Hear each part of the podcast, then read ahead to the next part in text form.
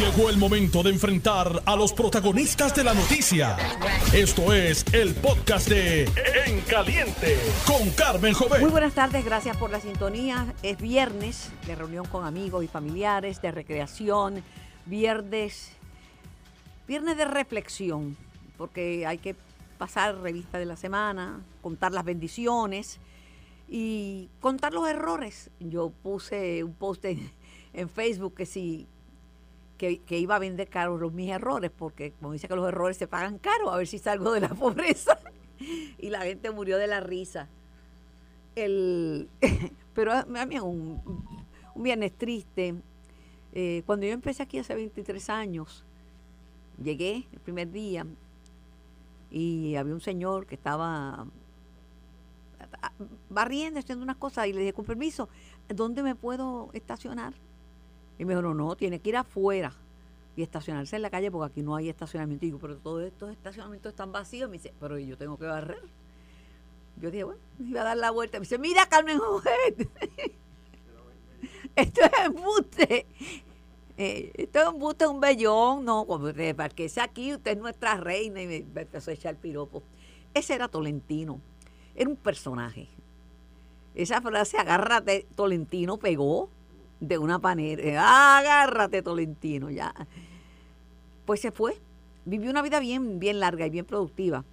Era viejo cuando yo, cuando yo vine hace 23 años, ya era un hombre mayor y seguía trabajando. Y trabajaba fuerte. Trabajaba fuerte, trabajaba en las torres, trabajaba en todos lados.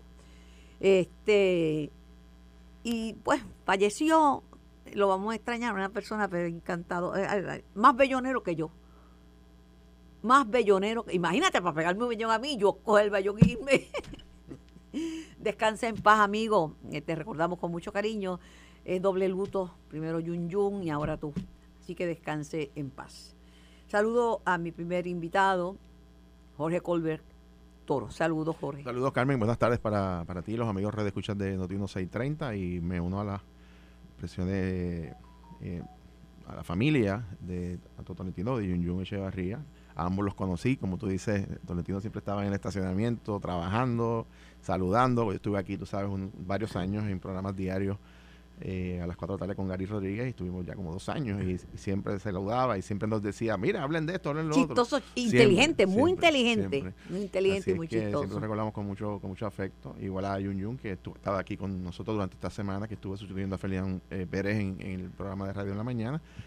Así que un abrazo a sus familias y nos unimos a, bueno, también a todos los empleados y a la gerencia de Noti1 en, en esta, las condolencias por la pérdida del de Gran Tolentino. Los dos, gente muy buena. Ah, me, me, entero de cosas, me enteré que Yun Yun se había graduado de la misma high con Charlie Rodríguez. ¿Ah, sí? Y yo ya Charlie apagadito, me dice, no, tú sabes que Yun Yun y yo estudiamos juntos y éramos ah. bien amigos. Ah, que descansen en paz. Uh -huh. El el tema del Partido Popular, digo yo, para ser cadáver insepulto, está, te, se mueve. Tú sabes que ha habido gente que se ha levantado sí, de la sí, caja. pues, triple celebración del Estado Libre Asociado. Triple. Primero Jesús Manuel, que va a estar en Aguada. No porque es pura casualidad, no tiene que ver que, su, que el alcalde de Aguada haya sido su. Va a empezar a, reír, a reírte ya, si no yo no he empezado. Yo, yo, no he empezado todavía, tú te estás riendo. Va a estar en Aguada. Este Luis Javier Hernández en Aguadilla. Julio Roldán, Luis Javier Hernández, presidente de la Asociación de Alcaldes. Julio Roldán le dijo, sí, cómo no, aquí lo celebramos y en grande. Y Charlie, ni lento ni perezoso, en Lares, porque la familia de Charlie uh -huh. y de su primera esposa uh -huh. eh, eh, era, son de Lares. Uh -huh. Así que ya tú sabes. Puede que se convierta en un, con, en un, concurso de oratoria. A ver quién da el mejor discurso, cuán, quién lleva más gente y cómo le queda. ¿Qué te parece, Cholito? Mira, eh, bueno, primero estoy de acuerdo. Esta, este asunto de la eh, candidaturas o el interés de ponerse a disposición de los electores del Partido Popular para aspirar a la gobernación o a otros cargos electivos, yo creo que es saludable para el Partido Popular. Esto yo, es primaria. Esto, esto es primaria, primaria, Esto es, claro. Esto pero es bueno, no, primaria no tanto porque hay de Daria, porque, porque Charlie dice, no, pero vamos a tener una primaria. La primaria nos hizo mucho daño. Mejor uh -huh. lo que podemos. Gracias, mi querido Juan. eh, Juan es mi mejor amigo, está aquí, siempre me, me da mi cariño. y yo también, porque yo que no cocino hace tiempo, te he cocinado. Ah, bueno, amor con amor se paga. Este, eh, pues Charlie quiere que lo que no haya primaria. Dice, no, las primarias, él tiene, él tiene ese, ese vellón pegado hace tiempo. Ujú. Al día que lo entrevisté que tú estabas, se le recordé, oye, tú Sí. tienes un vellón pegado, que si las primarias, que si- pues, parece que le sugirió que no hubiera primaria, pero eh, tarde, se lo hubiera dicho antes a, a, a Dalmau, pero se lo dice cuando la suerte está echada. Pero allá Sí, sí, o sea, la realidad es que el, el partido pues puede tener los, las eh, herramientas para evaluar diferentes escenarios, y pero al fin y al cabo depende del, del criterio de la voluntad de cada uno si decide aspirar o no, eso nadie le puede quitar ese derecho a nadie, eh, y yo creo que ya algunos de ellos han dicho que van a aspirar, eh, irrespectivo de encuestas o de otra cosa, así que ya vamos básicamente camino a una primaria a la gobernación del Partido Popular Democrático. Sobre las actividades de este fin de semana, hasta el martes, eh, bueno, pues por supuesto, eh, Charlie Delgado va a Lares, de Lares, sabemos que ahí él dio una pela, así que tiene ahí unos seguidores importantes, su familia está allí, así que es un, Además un área... fue pasado candidato a la gobernación. Así es, claro. Eh, Luis Javier en Aguadilla, el alcalde de Aguadilla, respaldó a Luis Javier en la pasada primaria de la presidencia del Partido Popular y Jesús Manuel Y va es el a- presidente de la de la Asociación de de Alcaldes. Alcaldes, claro. Y Jesús Manuel que va a Aguada, que es el municipio del querido alcalde eh, Cristian Cortés, que fue su director, el director de campaña de Jesús Manuel Ortiz en la presidencia. Así que estamos hablando de que son terrenos eh, eh, Minados. de simpatía para cada Minados, uno de ellos. minados. Pero yo pienso, Carmen, eh, honestamente, yo sé que se ha dado un giro de que quién va a movilizar más. Yo no creo que honestamente eso es obvio, ¿verdad? Que siempre la actividad del 25 de julio es una actividad donde va a ir más gente porque son se convoca todo el ¿A país. cuál, ¿A cuál vas a ir? Pues mira, en- honestamente, en, en este... Ay, Carmen Jovet, por, nene, mírame bien y dame, no quiero hacer daño. Hoy es viernes, yo no vengo a chavar a nadie. Pues mira, en realidad, el, muy posible que el 25 de julio esté acá en San Juan porque estaré haciendo análisis del discurso de Jesús Manuel en un programa que Carmen Jovet Directo y mucho, sin a filtro. tres de la tarde y como la actividad es a las 2, no me da tiempo de regresar allá, así que estaremos acá en San Juan. Y son, y son lejos los, porque Aguadilla es lejos, por lo menos dos horas y más, un poquito más de dos horas. Este, Lares es la montaña Sí. y, y, y Aguada es ah, de, de, de Barrio Obrero a la 15 un paso es. y de Agua, Aguadilla Aguada eh, también, porque están Sí. pegadas por el Parque Colón, tú llegas a Aguada. Ujú, ujú. Pero van a medir fuerza. Esto es un movimiento claro. esto es un movimiento Pero primarista. yo, pero yo pienso que para el Partido Popular, para los electores y para los eh, electores de los demás partidos o los indecisos y, y- y la, y la expectativa que yo como ciudadano y como lector quisiera escuchar, más allá de estribillos o de quién lleva más gente que quién, ¿verdad? Es el contenido del mensaje. ¿Qué es lo que van a decir? ¿Qué visión, qué propuesta eh, eh, Charlie Delgado hoy en, en Lares? ¿verdad? Presumo que hablará de su visión de, país, qué lo motiva a aspirar. Eh, Luis Javier eh, sobre su perspectiva de, gobierno y también del Estado de Libre Asociado, por una actividad de Lela, de la Constitución. Y Jesús Manuel, que es el orador el día 25, el martes, que tiene un reto grande, porque siempre el 25 de julio se vienen noticias, vienen reportajes de cuál es la propuesta de Lela y cuál es el Lela que quieren los populares, y si es dentro de la cláusula territorial y si no es dentro de la cláusula territorial, eh, si es la cláusula de tratado. Eso se llama un tostón. Exacto. Así que lo que yo pienso, Carmen, es que lo importante es el contenido. También espero. Aunque la forma también ayuda. Sí. Porque pero yo a mí me sorprende porque yo, que no nací el otro día, pues la actividad del 25 de julio eh, y, y incluso e incluso las del 4 de julio se hacían en el Capitolio y ahí venía toda gente de toda la isla y Ujú. las guaguas y la movilización. En los pueblos eso de más reciente chura. Pero aparte del contenido, del contenido, la forma. Claro. Si va mucha gente, si Claro. hay respaldo, o si pasa de ser como. Y, y- y en ese sentido, pues el contenido del mensaje es importante. Por ejemplo, yo no he escuchado eh, al liderato del Partido Popular nuevo, el nuevo equipo que ha entrado. Obviamente ha pasado bien poquito tiempo, pero eh, el presidente del Partido Popular actual no se ha expresado sobre el proyecto de Jennifer González y Nida Velázquez que excluía a Lela de la papeleta. Dalmau lo ha rechazado, Charlie Delgado levantó objeciones, eh, pero en la campaña de Luis Javier y de Jesús Manuel, ninguno de los dos tocó ese tema. Yo creo que está chévere porque ya pasó la- el proceso, pero en un contexto de Lela es importante que los populares y los estadistas sepan cuál es la posición sobre ese proyecto. Ese proyecto no solamente saca Lela, tienen que ubicarse. O sea, tienen que asumir posiciones sobre asuntos que inciden sobre el Partido Popular y sobre el ELA y sobre el futuro del Estado Libre Asociado. Yo espero que el contenido de los tres mensajes sea importante eh, y, que, y que el país pueda, y los populares, puedan pues, conocer para que se cuáles son las posiciones de Para que se te quite un poco la alegría. Eh, de la celebración de ELA. ¿Sabes lo que han dicho los estadistas, líderes estadistas en este programa? Ah, empezando por Tomás Rivera, que metan a ELA en la papeleta. Pues. Sí, no, no, no, es ellos. Eh, en Estados Unidos el Congreso que, vino con la idea, dijo, que, si, no la, que, si la ponen en la papeleta, mejor, porque le vamos a dar una pela. pela. Es que, Carmen, honestamente, la, la, cada vez que el PNP impulsa un proyecto, desde el proyecto John para que ha pasado 30 años, sacando a la de la papeleta, o ellos mismos que la definen como les da la gana, el, la consecuencia que tiene es que como los populares no la van a validar, no la van a legitimar, pues no tiene fuerza en el Congreso porque entienden, y yo he ido muchas veces a, Washington, los republicanos y ellos dicen que eso, que ellos entienden perfectamente que eso está hecho a la medida para que creen los mayorías artificiales. Entienden eso porque este último proyecto, Nidia Velázquez llegó al Congreso con la ayuda de Capal Hernández Colón. Claro. Y Alexandria Ocasio Cortés la tienen como una persona de izquierda, no como un estadista, ni mucho menos, ¿verdad? Pero yo te digo que sí, tienen que fijar posiciones, pero dudo que le vayan a echar, que no vaya a haber una primaria. No, no, yo creo que esto e-, Ese sueño de Charlie de que, que sea el único candidato. Ahora, esas actividades son con fondos públicos. Eh, la del 25 de julio es un acto oficial. Eh, la de hoy de Lares no, es del comité del Partido Popular de Lares. Eh, y obviamente sí. Pues, pues sí. pero, pues de, pero la de Luis Javier creo que también es una actividad del, no sé si del municipio o del comité municipal. Tendrá, si es del municipio, es un acto oficial, pues puede usar fondos públicos, pero el, contenido del mensaje y el montaje no puede tener nada político partidista.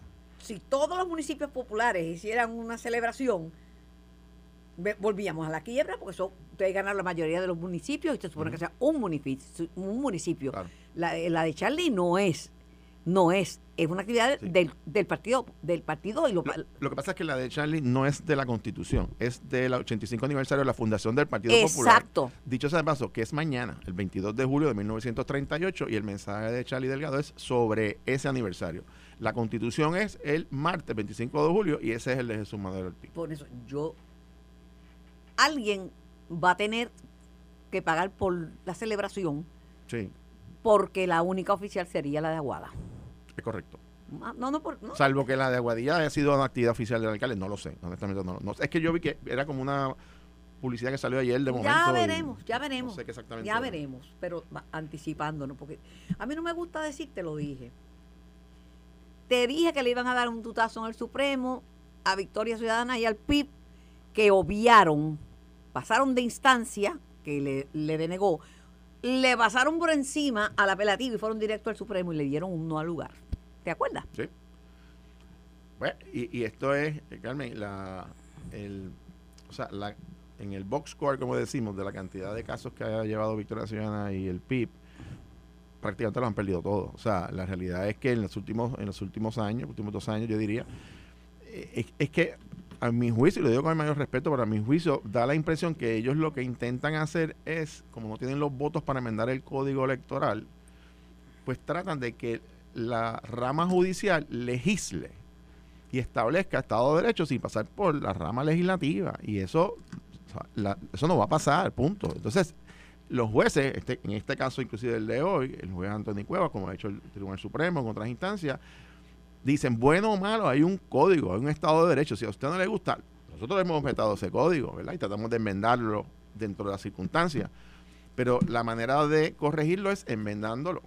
Tampoco usted puede, porque ese es otro disparate de lo que he escuchado, vamos a derogarlo y después nombramos un comité que trabaje en un proyecto de consenso. Usted no puede derogar el código electoral si simultáneamente no aprueba una nueva ley, porque usted no puede abolir el sistema electoral en Puerto Rico porque es un derecho constitucional. No puede eliminarse la Comisión de estas elecciones indefinidamente en lo que se ponen de acuerdo. Eso no va a pasar nunca, jamás. Eso es imposible. Claro. Por lo tanto, o sea, uno tiene que partir en la vida de realidades, Carmen. Y la realidad es que hay un código electoral que es deficiente, que tiene sus problemas y que hay que enmendarlo. Nosotros hicimos esfuerzos para enmendarlo y también hay que, hablando de realidades, hay que tener claro que el mandato del pueblo fue poner a un gobernador de un partido una legislatura que ningún partido tiene mayoría absoluta, quiere decir que el mandato del pueblo fue siéntense en hablar y lleguen a entendimiento. Entonces, cuando cada cual asume la posición de no, yo voy a defender mi posición de partido y no me importa, pues pues están violentando el mandato del pueblo, porque el mandato del pueblo fue siéntese en hablar. Póngase, pero siéntese a hablar. A, y a llegar a acuerdo. Y a llegar a acuerdo los que comparten la gobernanza. claro. La interpretación del Partido Popular ha sido los partidos políticos pero no ese es el mandato. Claro, es importante que los partidos políticos hablen. Claro. Los que comparten la gobernanza son dos partidos. Es correcto. No es lo mismo ni se escribe igual. Es correcto. ¿Qué clase de huevo? Un huevo cuadrado. La situación en que se ha visto envuelta la, la fiscal Betsaida Quiñones Sandra Quiñones hizo un media tour. Ella trabajó en, Senado, trabajó en, en el, en, no, sé, cómo, en, eh, en, la Cámara. La Cámara de Representantes. Hizo un media tour diciendo que Wanda Vázquez y la fiscal Castellón, que, Castellón, que ahora es una funcionaria federal, está por destaque, eso fue a justicia, justicia lo investigó e hizo inmediatamente un referido al FEI. El FEI dice que ahí no hay causa Wanda que salió rapidito, eh, que, que tenía la conciencia limpia, pero ahora mismo el Departamento de Justicia va a investigar el desempeño de la fiscal Betsaida Quiñones. Hizo una, una mediatura, entonces resulta que se tenía consigo. Y, en casos de asesinato, tú sabes que, decir que un gobernador te manda a parar y, un, una fiscal eh, que te manda a parar una investigación de un asesinato es delito grave se llevó los expedientes, los tenía consigo y yo creo que está metida, creo. No soy jurista, tú tampoco, pero me paseo entre ellos y está en una situación bien difícil, como yo lo veo. Pues mira, yo, yo pienso que primero las denuncias que hizo la fiscal, pues son obviamente denuncias muy serias, son, constituirían delitos si fuese, si fuese cierto y no se puede tomar de manera liviana. Segundo, eh, bueno, se dio el proceso como es, ¿verdad? Va al, panel, etcétera, etcétera, se dio el informe, etcétera, y, y las conclusiones. Ella ha hecho unos señalamientos ahora de que se no entrevistaron todos los testigos, que no vieron todos los documentos, etcétera. Bueno. Pero, pero, pero, pero te interrumpo, porque la persona que hizo la el, informe la conozco como la palma de mi mano. Y es meticulosa hasta el ñu. La conozco desde la época del Cerro Maravilla. Y es Crisanta. Sí.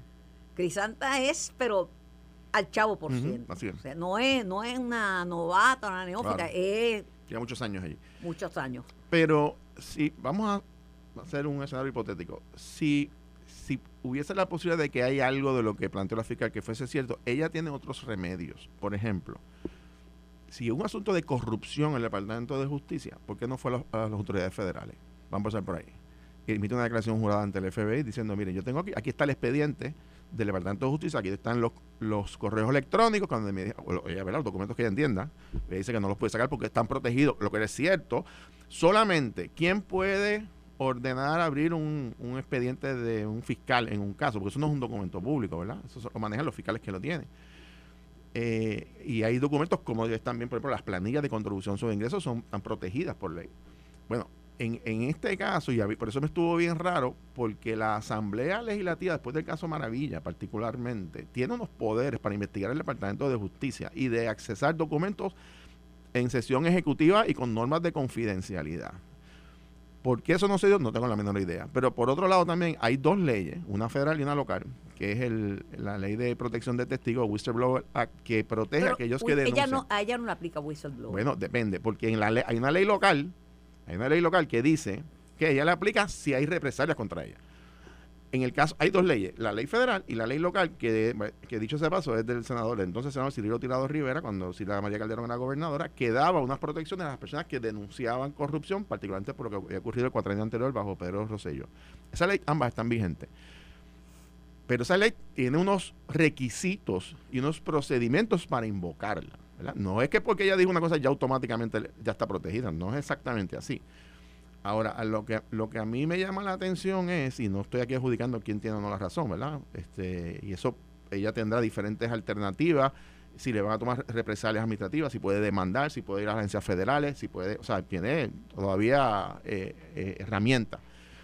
Pero lo, lo, lo importante para el país, Carmen, en esta controversia, y respectivo a quien tenga la razón, que no lo sabemos nosotros, es que se levanta un cuestionamiento de la imparcialidad y de la legitimidad de las personas que están a cargo de investigar ciudadanos. O sea, vamos a, no nos olvidemos de algo. Y quizás en esta ocasión, pues Juan Vázquez eh, hace su planteamiento de que se le señaló eh, incorrectamente, pero Wanda Vázquez dijo en una ocasión que el FEI fabricaba caso. Esa es la verdad. Yo no creo que Crisanta le haya fabricado un yo caso. Yo no estoy diciendo a, Crisanta, estoy diciendo que, es, que irrespectivo de las personas, Carmen, es un issue que afecta al departamento, afecta al panel, afecta a los fiscales. tú mismo diste la contestación. Tú te preguntas y te contestas tú mismo en la misma oración. Si tenía estos casos de asesinatos tan serios que las madres de ambas personas, de, los dos muertos, de Coto y, de, y de Fred, quedaron destruidas después de oír a, a Betsaida Quiñones. Y ya tenía eso. El foro no era, lo sé todo, el, ah, lo, la Comayo, esto tenía que haber hecho una cosa más seria. Ahora queda mal porque lo que hizo fue un media tour, un media tour y no acudió a donde debió haber acudido, como tú bien mm. señalas. Ahí es que está el error.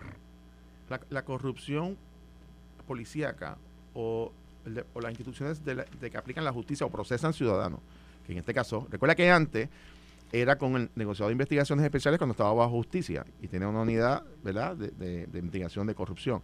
Pero eso se eliminó con la nueva ley y se, se, puso... dicho, se, me olvidaba decirte, perdón que te interrumpa, pero te pienso seguir interrumpiendo y me tienes que seguir...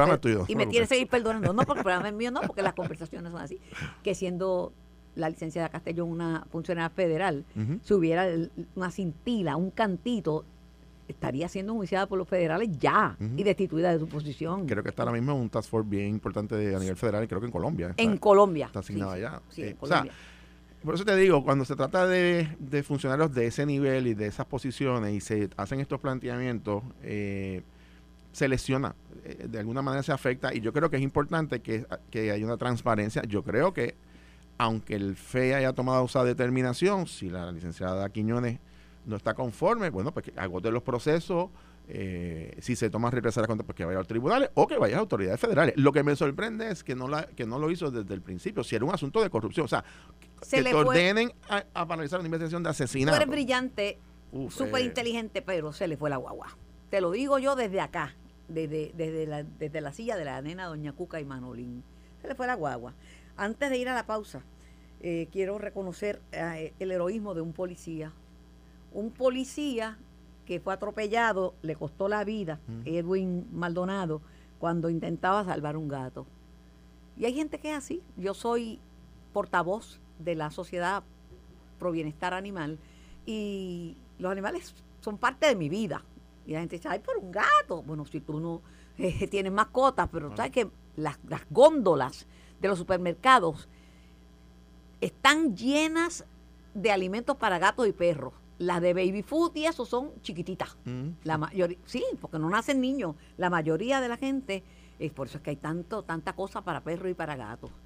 Y este policía, pues, dio la vida. Y hablando de policía, los policías cuadran el cheque con un part-time. Y yo lo sé porque un policía que le cayeron a tiro y ahora está incapacitado, en creo que en, en Vista Hermosa, en ese residencial, eh, trabajaba de guardia de seguridad en la farmacia de la esquina de mi casa. Le han mejorado los salarios, hay que reconocérselo a la administración del PNP, pero todavía no empatan a fin de mes y esto son cosas bien tristes y bien lamentables. Cuando regrese voy a llamar al representante Párez porque tiene una idea que si madura como pinta podría ser buena, que es legislación para que si los techos de los condominios, los condominios se puedan poner placas solares, porque los condominios están comprando unos monstruos de medio millón de pesos que le van a costar un dineral a los condominios, porque eso para llenarlo de diésel, por lo menos cada, cada, cada, cada apartamento va a tener que pagar 100 o 200 dólares, además de, la de, de lo, que le, lo que le cuesta el mantenimiento. Es lo próximo. Noti uno continúa. Estás escuchando el podcast de En Caliente con Carmen Jovet de Noti 1630. Por Noti 1630 y por el 94.3 FM, simultáneamente en ambas bandas. Tengo en línea al representante Víctor Párez. Víctor, buenas tardes. Buenas tardes, Carmen, a ti, audiencia. Como siempre, un fuerte abrazo. Igualmente. Eh, si está un Jorge Corbel ahí, pues también Sí. a Jorge Corbel, salúdame a Jorge. Siempre un abrazo, hermano. Gracias, Jorge, igualmente para ti. Te- Tú sabes que yo leo mucho, mucho, mucho, mucho, ¿verdad, Víctor? Sí, señora. Pues leí una noticia que tiene que ver contigo y tiene que ver con un tema que me interesa y que me importa demasiado. Lo sé, La- lo sé, lo sé. la energía remo- renovable. Eh, Es eh, esa resolución que incluye a los condominios en lo que está relacionado con la instalación de, de placas solares acompañadas con un sistema de batería, que es lo, que es lo correcto. ¿Qué, qué, qué es lo que tú pides? ¿Y por qué tú, en vez de pedir al DACO, enmiendan la ley del DACO? Porque no le van a pedir permiso al DACO. Pues mira, Carmen, este, yo he estado eh, visitando en mi distrito he hecho reuniones con, con la Junta de Condóminos, ¿verdad? ocultando esas opciones o posibilidades de que se instalen placas solares, porque ciertamente ¿verdad? hemos escuchado eh, que este tema eh, en Puerto Rico ha estado tomando mucho auge, a nivel de que ya estamos hablando de que hay 3.000 clientes mensuales que están cambiando eh, a placas solares eh, con batería y eso, bueno, ¿verdad? Eso es buena noticia para el país y para todos. En base a eso, mucha gente, los condones me decían, pero representantes, en mi caso, vivo en el piso 8, en el piso 12, en el piso 10 y no tengo ese acceso. Eh, por ejemplo, tengo una condición médica que me impide tal vez tener un, un- un generador en mi apartamento que me ayude a tener este alguna... Y además que un generador dentro de un apartamento es un peligro por los gases tóxicos que emana. Exacto, exacto, exacto. Pues con esa, ¿verdad? Con esa historia que hemos escuchado en, en mi distrito con los condominios, decidimos radicar esta resolución, eh, Carmen, que va a incluir condominios y walk-ups, eh, con el fin, ¿verdad?, de que DACO eh, pueda establecer un reglamento que regule esta instalación de solares en los condominios. Eso no existe, Carmen, no existe nada. No existe, pero yo, Eh, yo- a mí me encantó la idea porque a mí todo el mundo me pregunta, me dice, me encanta lo que tú estás diciendo, me encanta que uno baja la factura, que lo puede coger en lease o lo puede lo puede financiar, pero el pago fijo y aún así a mí me sobra me sobra el mil por ciento de lo que yo gastaba en luz y siempre tengo luz, pero en los condominios están comprando unos aparatos gigantescos, unos mega, mega, mega generadores que son altamente contaminantes. Además que el, ya volvió a subir el precio del petróleo y del diésel. Este, pero Correcto, que yo pienso que tú debías ejercer tu función, porque la idea en principio es buena, enmendando la ley de, de condominio, la DACO, porque que esto es Pues mejor no, idea. no descartamos nada de eso, Carmen. Yo creo, es verdad, cuando comencemos vistas públicas de mediante, ahora cuando empieza a en agosto, no descartamos esta posibilidad y quiero compartir contigo, y con el pueblo que nos escucha. Existen, eh, ¿verdad? Hemos hecho más o menos el análisis de, con esta medida eh, en Estados Unidos, varios estados que están eh, ya moviéndose en esta en esta línea, que es California, Florida, Georgia, ya han establecido ¿verdad? Eh, leyes o reglamentos dirigidos a esto. Y entonces, Carmen, eh, existen dos tipos de modelos que comparto contigo con el pueblo. Uno es el que se llama asociación de proyectos, que es para proyectos comunes, qué sé yo, el área de la piscina, los, pasillos, los pasillos, estacionamiento, y el segundo, que es el junte de, de la verdad, junta está un poquito rayada, junta de propietarios, que es el que se, si usted vive en condominio, usted en su piso, en el piso 10 por ejemplo, hay cinco apartamentos, se unen y hacen una instalación para los cinco apartamentos. Así que eso es una pero, pero tiene posibilidad, ¿verdad? en, los posible. en los walk-ups ya es una realidad porque si yo vivo en un walk-up y de, de mi lado están de acuerdo de mi lado los walk-ups sí se pueden poner placas solares. Pero el problema el problema es que los condominios a veces tienen que ser por unanimidad ciertas cosas. Y ahí es que se le en- la puerca ent- entorcha el Claro. rabo. Claro, anoche yo estaba en una reunión comunitaria y una vecina me traía un tema de una de que su hija vive en unos walk-ups y en ese walk-up, que son de tres pisos, una vecina del piso 3 compró un carro eléctrico y está tirando una extensión, un cable, obviamente, grosor que, con- que conlleva ese tipo de, de, de generador para un carro eléctrico por los apartamentos de abajo. Y ha creado un problema con los vecinos de abajo porque ese cable pasa por sus balcones. pero pero Así que eh, son cosas que esos son esos son casos verdad que hay aparte pero yo te digo que los condominios tienen que instalar porque el, el marco regulatorio la ley 17 es es el es el es lo que está en efecto aprobada por Larry Claro. Firmada por Larry Selhammer y por Batia Correcto. en los condominios tienen que poner el poste para los que tienen, aunque sea un condominio que tiene que- que carro eléctrico, le tienen que poner un poste, eh, un poste de recarga. Sí, y de hecho, yo por ejemplo, yo tengo un condominio que es en el área de el área de la isla de Río Piedras, en el distrito, pero un condominio construido hace como 40 años atrás y viven muchas personas adultos mayores. Y su preocupación, Carmen, era precisamente este. Pero mira, que estacionamiento es limitado, eh, no hay espacio para placas solares, y como un carro eléctrico, ¿cómo lo, cómo lo, cómo lo ubico en el estacionamiento? ¿Qué espacio va a haber? Si se, el condominio va a vender ese espacio para que ese residente eh, ponga su vehículo ahí eléctrico y lo, y lo enchufe y pague entonces al condominio por el servicio. Son cosas que están todavía Mira, en un condominio que no voy a mencionar, una persona tiene un carro eléctrico y le aprobaron ponerle el poste. Por eso yo te digo, mira, examina bien si es necesario. Muy bien. Esto amerita una vista pública porque te digo, es, claro, esto es uno varias, uno varias. una o varias, una o varias. Yo te sugiero que llames a una persona que sabe mucho de este tema, que se llama Javier Rúa. Aquí, gran amigo, gran amigo. Sabe, amigo, domina el tema Sí. y no y no lo domina en Puerto Rico, lo domina a nivel Sí, internacional. señora, lo sé, estoy consciente de eso. Pero la idea me, a mí me encantó. La apare- apareció en el periódico, el Sound Star Daily, en inglés. Ajá, Y ajá. lo- la recorté, dije, tengo que llamar a Víctor porque la idea Muy es buena, bien, pero, qué bueno, pero qué amerita la enmienda a la ley de condominios, porque el, el mundo mira, no- cambia. no- y no- para el no lo 2025, 40% de, de, la, de, de- de la energía tiene que ser solar. Y el 2025 está ahí al lado, Víctor.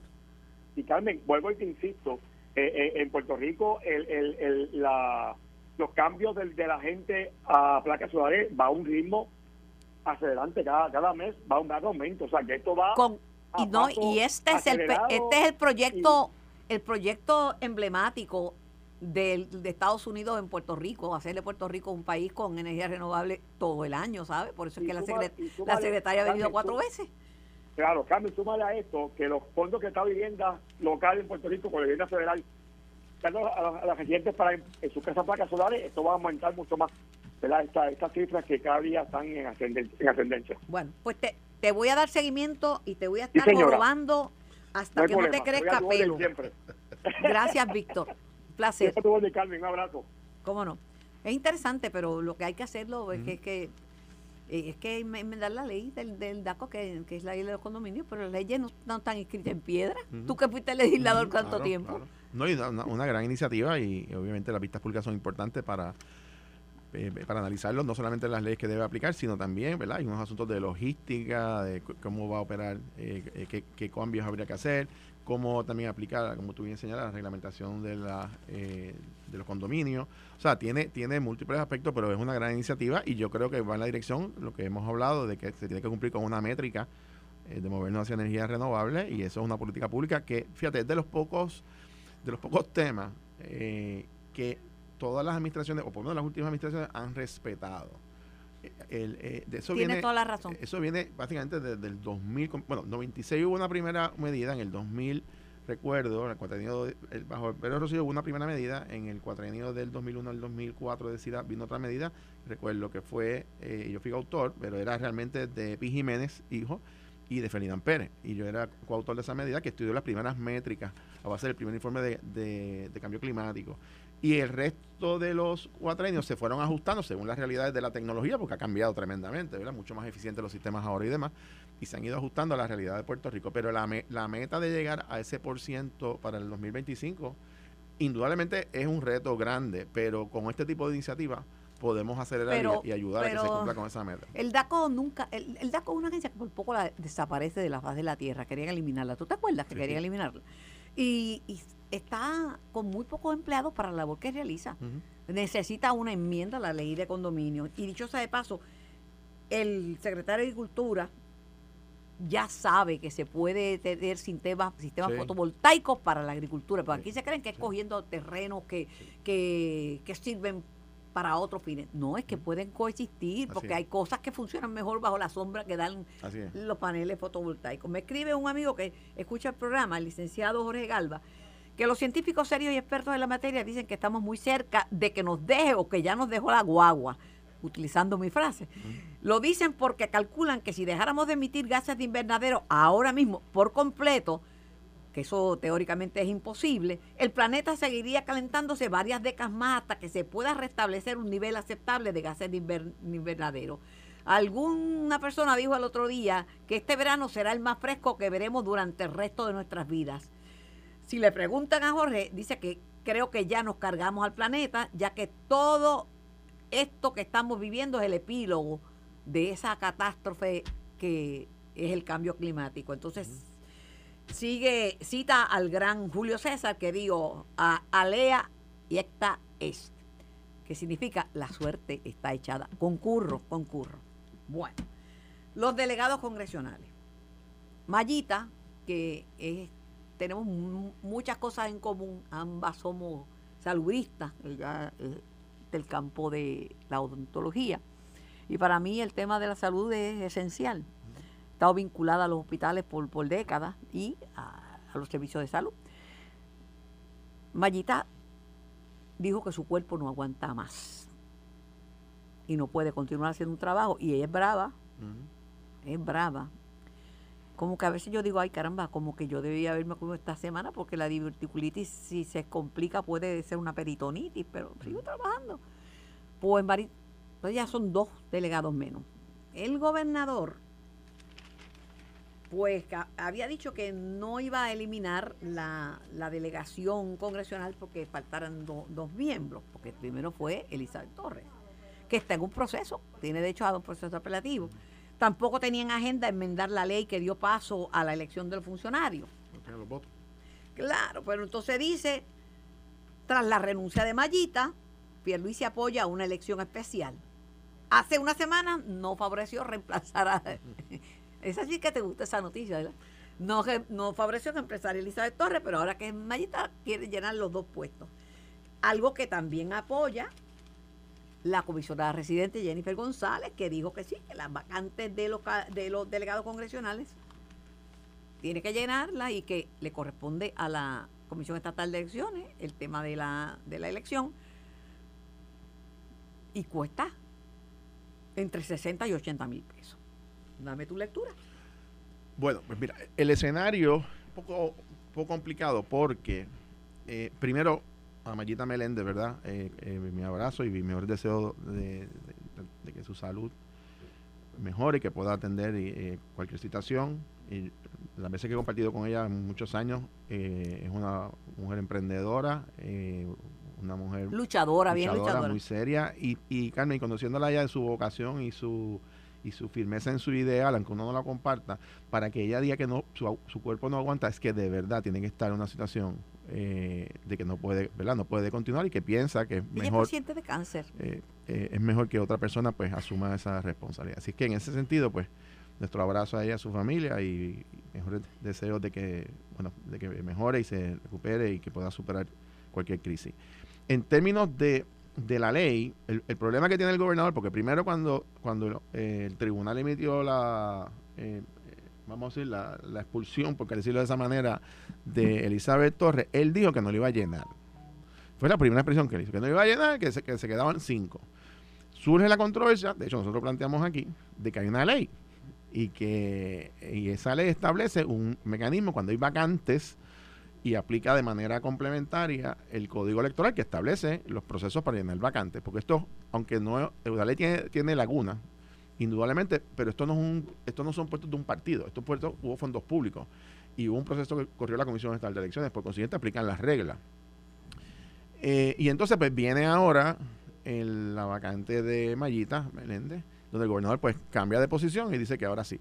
Dame explicarte cuál es lo que yo veo, ¿verdad? Y un poco que estuvo ahí en la comisión. Lo primero es que no sé si ya Mayita envió la carta o no y si es eh, una renuncia de manera inmediata e irrevocable. Es importante que eso se plantee de esa manera porque... Yo creo que es inmediata. Pues yo no tengo ninguna carta ni nada, pero creo, que conociendo a Mayita, creo que es interpreto, aunque la ley no lo provee, pero yo interpreto que aplicaría la disposición del Código Político que establece que un funcionario que es electo tiene 15 días para arrepentirse, por decirlo de esa manera, excepto que ponga en la carta que su renuncia es efectiva inmediatamente e irrevocable si ella envió esa carta, Carmen, ya hay una vacante.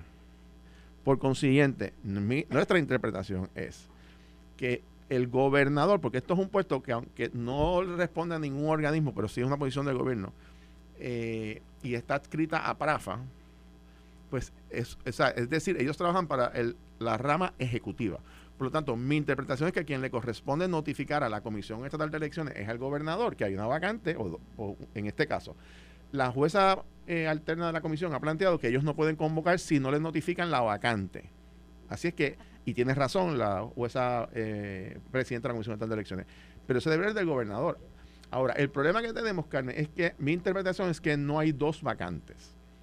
Porque el caso de Elizabeth Torres, si ¿Está pendiente? Se está pendiente y si se, va a pedir una apelación, pues técnicamente no está la vacante de manera final y firme. Así que el problema es que no pueden, y esto es un problema, porque no pueden decir, no voy a llenar la de Mallita hasta que el caso de Elizabeth Torres llegue hasta el Supremo. No porque la vacante de Mallita ya está, ya está corriendo los términos. Tendrían que hacer dos elecciones, que son más gastos de fondos públicos. Eso es un problema. Eh, y, y, y, eso pues tendrá el gobernador que bregar con eso. No tiene la posibilidad de que se enmiende la ley porque no va a tener los votos en la Asamblea Legislativa. Así que es una situación un poco complicada procesalmente, más allá de las personas, la interpretación, porque como la ley no, no dispone específicamente, si le corresponde al gobernador notificar la vacante a la Comisión Estatal de Elecciones, que es la interpretación que yo por lo menos tengo de la ley, eh, pues tiene un término. No en sé si. En el caso de los alcaldes son 30 días para, para llenarlo, en el caso de los legisladores eh, son 90, creo que si no me equivoco. Eh, nuestro nuestro próximo invitado llegó, que es el licenciado Charlie Rodríguez. Cuando tú dijiste eso, como que puso la cara de fiado. Tú sabes, visto el señor de los colmaditos, que por una carita. saludos, Charlie. Saludos a ti, Carmen. Saludos ahora y a todos los amigos que nos escuchan. Eh, ciertamente, yo coincido con tu apreciación de que le corresponde al gobernador tener que notificar a la Comisión Perdón, de Elecciones. ¿Por qué será que siempre que yo invito gente aquí coinciden? Aunque sean de partidos políticos? ¿Será que promuevo la sensatez? Indudablemente.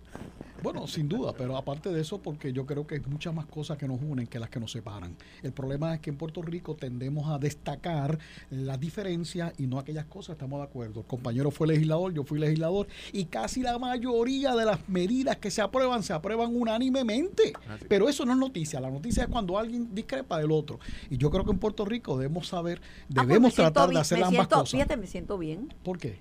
Porque yo junto gente que aunque tengan ideas completas, radicalmente opuestas, le encuentran puntos de tangencia. Y yo creo que eso se llama contar bendiciones. Eso es un tema hasta bíblico. Mm. Que es que en vez de empezar por todo lo que tenemos en, contra, empezar por ver las cosas en que podemos juntarnos. La ley, eh, la, gestión que está haciendo Víctor Párez, que la discutía que, para, que, para que haya energía solar en los condominios que tienen techo y por lo menos las áreas comunes se pueden energizar en vez de tener un supergenerador que cuesta medio millón de pesos y que contamina.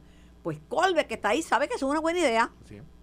Y ahora yo, tú me dices que el análisis que hace Jorge es correcto. Sí, en cuanto a este asunto de la, de la vacante que se produce con la renuncia de Mayita eh, Meléndez, a quien le deseamos una recuperación pronto y, muchas bendiciones de Dios en su salud.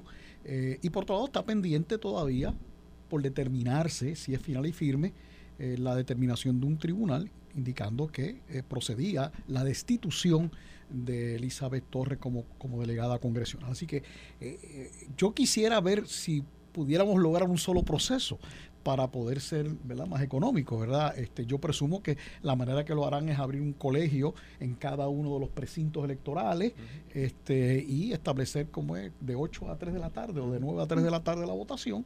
Como se hizo ya. Como se hizo ya y pues los que voten, este, porque el proceso hay que hacerlo. O sea, yo sé que mucha gente dice, Ay, que no sea. Bueno, lo que pasa es que hay una vacante y la vacante hay que cubrirla. Y la forma que se cubre es con la Comisión Estatal de Elecciones, claro. La, comisión está dispuesta, porque yo entrevisté a la jueza Jessica Parilla, pero dice, sí, yo estoy dispuesta, pero yo no convoco a eso. Claro.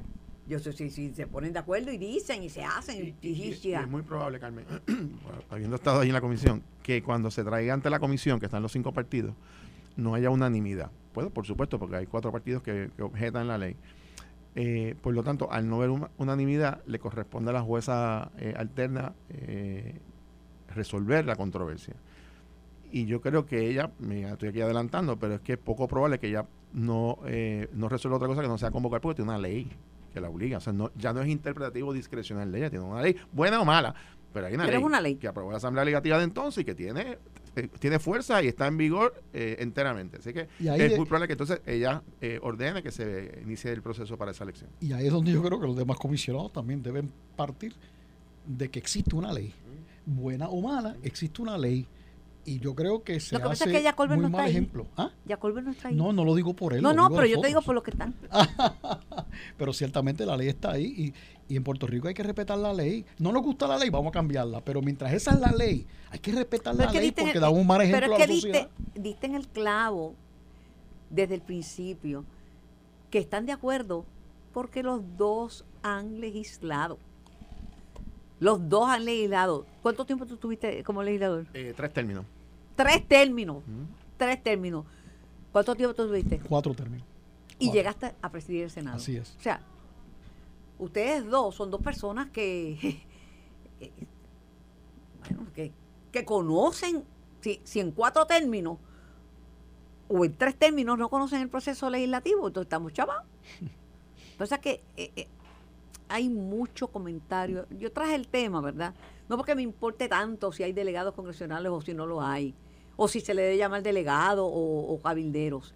Es porque las leyes, este es un país sobre legislado, dicho sea de paso, pero las leyes, las leyes son para cumplirlas. Y aquí la gente se le olvida que hay leyes. Por eso es que coinciden ustedes. Por eso es que coinciden ustedes. Ahora, mi opinión, desde acá afuera, de lo más eficiente que ha habido, y a lo mejor no le gusta a, a Jorge porque es, es popular, pero de los que inscribieron no en el registro demográfico, sino en Puertas Tierra, es que lo que más ha funcionado y lo que, lo que más dramáticamente ha, ha dado resultados es la delegación extendida, porque es mucha gente estadista de todos lados, y esa es una gestión de Ricardo Rosselló, que es el único que no cobra. Eh, esa es la verdad. Yo, yo- bueno, ahí diferimos obviamente.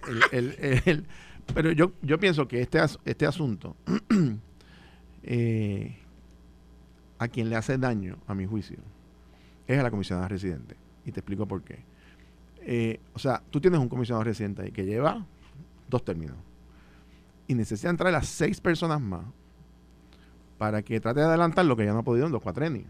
O sea, no Aunque ha podido mucho, porque es la única que brea por republicanos y demócratas. bueno, está bien, pero en, pero en ese, pero en ese tema, entonces aprueba un proyecto de estadía, claro, el día, el día de la sesión que básicamente ya murió ese proyecto porque acabó la sesión y, y el Senado no actuó. eh, pero yo pienso que políticamente esto es un tema que a quien le afecta es a Jennifer porque demuestra que, que, bueno, no, ¿verdad? no ha tenido éxito en esa parte, por haber tenido éxito en otros temas, pero en este evidentemente no. Y segundo, o sea, el, el PNP ha tenido gobernación, comisaria residente. El cuatrienio anterior tenía Cámara, Senado, eh, la oficina de Parafa, los cabilderos, y no, y no adelantan la causa de la estadía. Este cuatrienio ha sido lo mismo.